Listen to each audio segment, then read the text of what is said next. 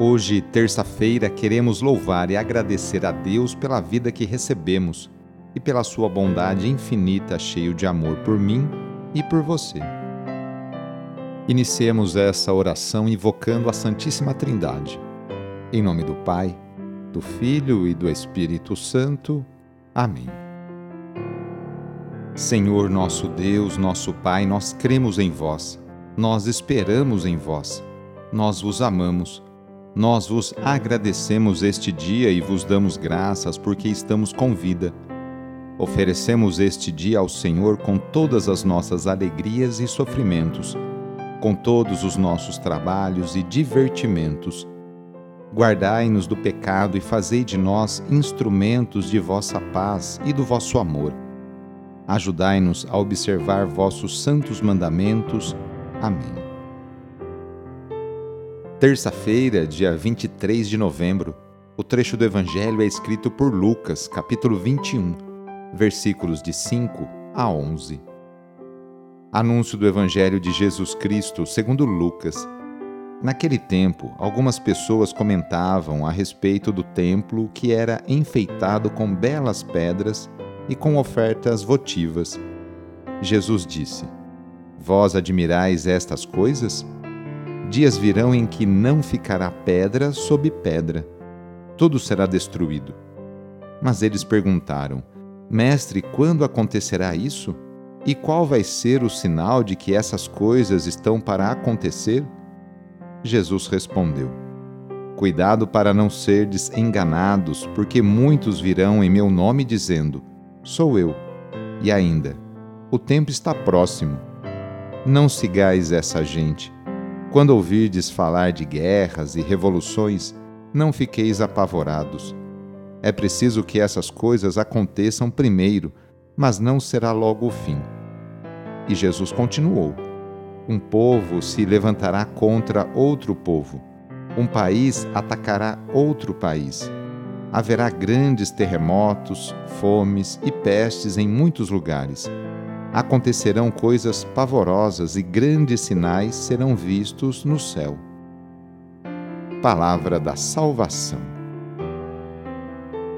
A imponência do templo oferece segurança aos chefes religiosos, que continuam identificados com as estruturas sociais, políticas e religiosas. Jesus esclarece que tudo será destruído, não restará pedra sob pedra Querem então saber quando acontecerá a destruição.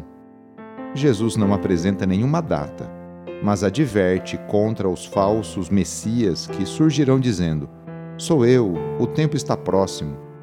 Não sigam essa gente. Com a invasão e tomada de Jerusalém pelos romanos no ano 70, muitos pensavam que tinham chegado o fim do mundo.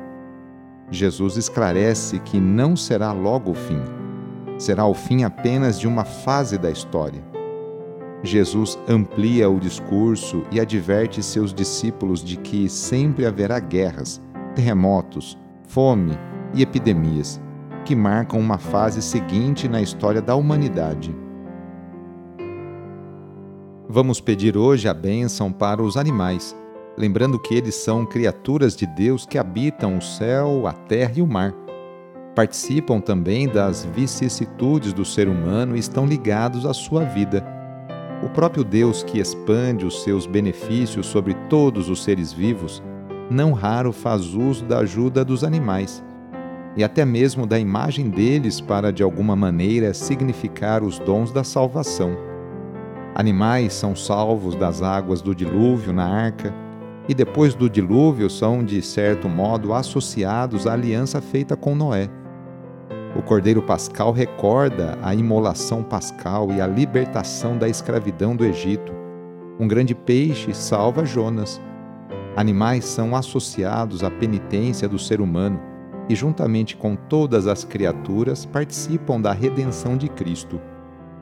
Invocando, portanto, a bênção de Deus sobre os animais, louvemos o próprio Criador de todas as coisas Demos graças a Ele por ter elevado o ser humano acima de todas as criaturas e peçamos também que nos ajude a reconhecer nossa dignidade de ser humano e a caminhar sempre em seu amor. Então aproxime agora de seu animal de estimação e vamos rezar. Ó Deus, Criador e doador de todos os bens, que tudo fizestes com sabedoria e destes ao ser humano, criado à vossa semelhança, o domínio sobre todos os animais. Nós vos pedimos que, mediante vossa bênção, estendais sobre estes animais a vossa mão e concedei que eles sejam bem cuidados em todas as suas necessidades. Por Cristo, vosso Filho e nosso Senhor, na unidade do Espírito Santo. Amém. Receba neste momento a bênção de Deus. Ele está junto de você e te acompanhará por toda a sua vida. A nossa proteção está no nome do Senhor, que fez o céu e a terra. O Senhor esteja convosco, Ele está no meio de nós. Pela intercessão de Santa Rita de Cássia, desça sobre você, sobre a sua família, sobre o seu trabalho e intenções a bênção do Deus Todo-Poderoso. Pai, Filho e Espírito Santo. Amém. Foi muito bom rezar com você hoje, neste dia. Se a oração está te ajudando, eu fico muito feliz. Então, que tal enviá-la para seus contatos, familiares, amigos, conhecidos? Sou o padre Edmilson Moraes, salesiano de Dom Bosco, e moro atualmente em Piracicaba, no estado de São Paulo. Que Deus continue abençoando você e sua família. Abraço e até mais.